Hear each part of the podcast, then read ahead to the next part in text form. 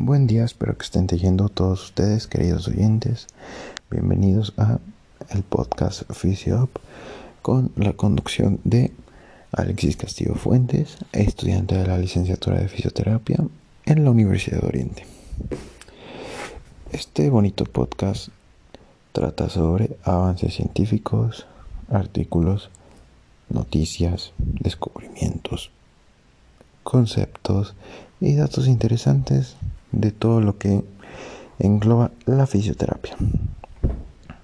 En este primer episodio hablaremos sobre la CIF o conocida como la clasificación internacional del funcionamiento de la discapacidad y de la salud. Y más a fondo revisaremos su aplicación en la rehabilitación y su primordial relación con la fisioterapia. Acompáñenme. Empezando con este tema, hablaremos que la CIF constituye el marco conceptual de la OMS para una nueva comprensión del funcionamiento, la discapacidad y la salud. La CIF es una clasificación universal que establece un marco y lenguaje estandarizados para describir la salud y las dimensiones relacionadas con ella. Abarca tres componentes esenciales, que son funcionamientos corporales, estructurales, actividad y participación, integrados bajo los términos funcionamiento y discapacidad, eso es súper importante, que dependen de la condición de la salud y de su interacción con factores contextuales. Los componentes están clasificados mediante categorías. Son demasiadas, hoy por hoy consta de 1424 categorías organizadas en una estructura jerárquica de cuatro niveles de menos preciso a mayor precisión. En el caso de los factores contextuales, la cuantificación de las categorías mediante calificadores establece que medida un factor actúa como barrera o facilitador. A continuación, mencionaré los objetivos principales de la CIF. Uno de los objetivos es promocionar una base científica para la comprensión y el estudio de la salud y los estados relacionados con ella, resultados y los determinantes cosa que anteriormente ya he mencionado. La segunda sería establecer un lenguaje común para escribir la salud y los estados relacionados con ella, para mejorar la comunicación entre distintos usuarios, tales como profesionales de la salud, investigadores, diseñadores de políticas sanitarias y se podría decir que la población en general, incluyendo a las personas con discapacidades. La tercera, el tercer objetivo de la CIF permite la comparación de datos entre países, entre disciplinas sanitarias, entre los servicios y en diferentes momentos a lo largo del tiempo. El último objetivo de la CIF consiste en promocionar un esquema de codificación sistematizado para ser aplicado en los sistemas de información sanitaria. Todos estos objetivos ya mencionados están relacionados entre sí, ya que es la necesidad y el uso de la CIF requiere la construcción de un sistema relevante y útil que pueda aplicarse en distintos ámbitos, ya sea en política, en evaluación de calidad asistencial y o para la evaluación de consecuencias en diferentes culturas. Las aplicaciones de la CIF son diversas.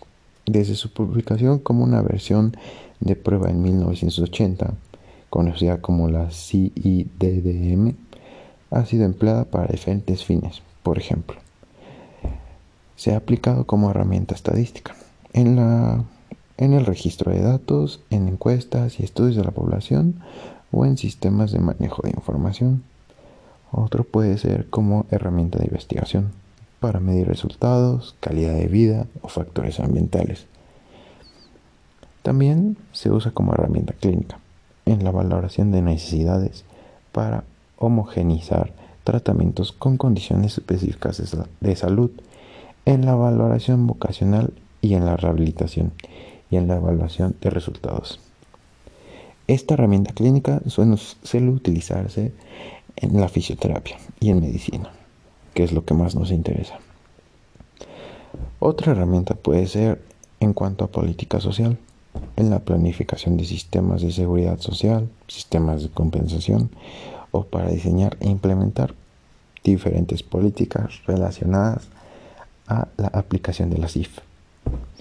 Mm, también puede servir como herramienta educativa para el diseño del currículum y para aumentar la toma de conciencia de la sociedad, que este tema es muy importante, y sobre todo para poner en marcha las actividades sociales, dado que la CIF intrínsecamente una clasificación de salud y de aspectos relacionados con la salud también se emplea en otros sectores como, como son las compañías de seguros, la seguridad social, el sistema laboral, la educación, la economía, la política social, el desarrollo legislativo, modificación y modificaciones ambientales, entre otras.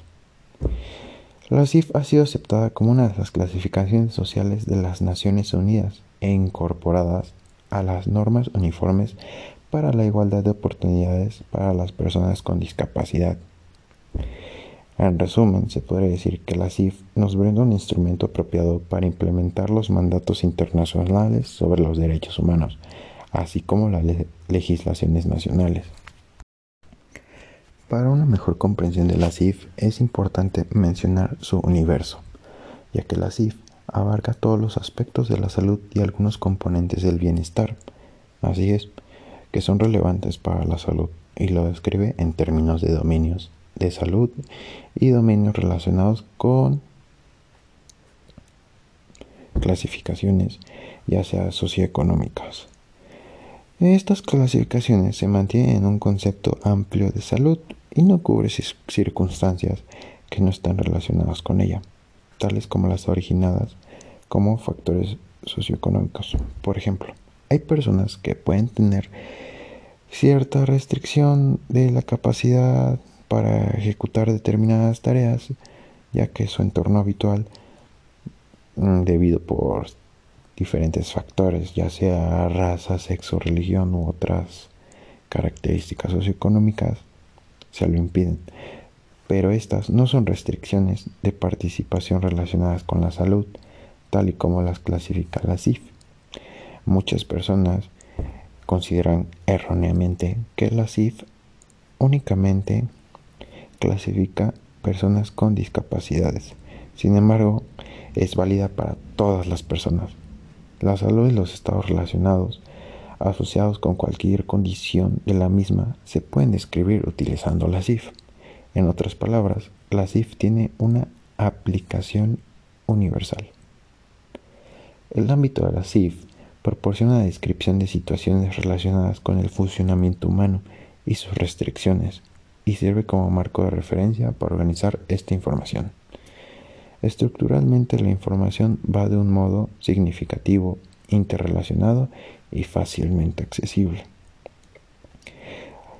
La CIF organiza la información en dos partes. La parte 1 consiste en su funcionamiento y discapacidad y la segunda parte habla sobre factores contextuales.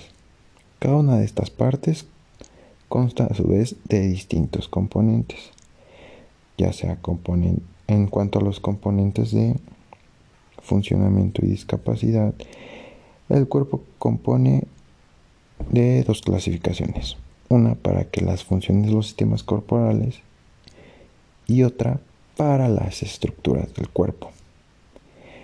Hay otro componente que se, ya, que se llama actividades y participación. Este este componente cubre el rango completo de dominios que indican aspectos relacionados con el funcionamiento tanto de una perspectiva individual como social. Estos componentes pueden ser tanto ambientales, de salud, socioeconómicos o psicológicos. No importa cuál de estos sea. Por último, me gustaría recalcar que la CIF, a comparación de otras clasificaciones, no es una escala ni un cuestionario que otorga un diagnóstico, no, sino es una clasificación con todos los aspectos de la persona y de su vida, con la intención de observar y analizar su, su salud y buscar las maneras para aumentar su calidad de vida y mejorar su bienestar. Para el mayor entendimiento de este tema y para finalizar, me gustaría dar un ejemplo. Imagina usted a Juan, un niño de 13 años con parálisis cerebral. Es un niño alegre y comunicativo, el cual posee rigidez en sus piernas y acortamiento muscular. Hasta ahora hemos abarcado el factor personal y las funciones estructurales del cuerpo. Él tiene cierta dificultad de movilidad, ya sea ya que solo puede moverse usando una silla de ruedas o usando daderas en distancias cortas. Este, estas dos cosas englobarían todo lo que serían las actividades de participación. Y Juan en su escuela necesita utilizar un ascensor para ir a su salón de clases y tomar sus clases como cualquier otro. Hasta este paso ya hemos abarcado los factores ambientales. Además, en el salón de clases todo el material ha sido adaptado estrictamente para él. Incluso la maestra está al pendiente de todo lo que Juan hace. Esto igual abarca, al igual que el ascensor para asistir a sus clases, abarca los factores ambientales y también de participación. También puede jugar con otros niños, lo cual ayuda a su lo cual ayuda a su desarrollo motor y cognitivo. Este, hasta este paso hemos abarcado actividades de participación y funciones estructurales del cuerpo. Actualmente Juan se encuentra feliz ya que ha estado obteniendo más dependencia, independencia, ya que todo se le ha facilitado mediante un modelo biopsicosocial, el cual es conocido como la CIF, ya que examina todas las actividades, todos factores ambientales, todos los factores que hemos visto con anterioridad de una persona para fomentar su salud y su bienestar. Muchas gracias. Espero recibirlos en el siguiente episodio. Con ustedes Alexis Castillo Fuentes. Hasta luego.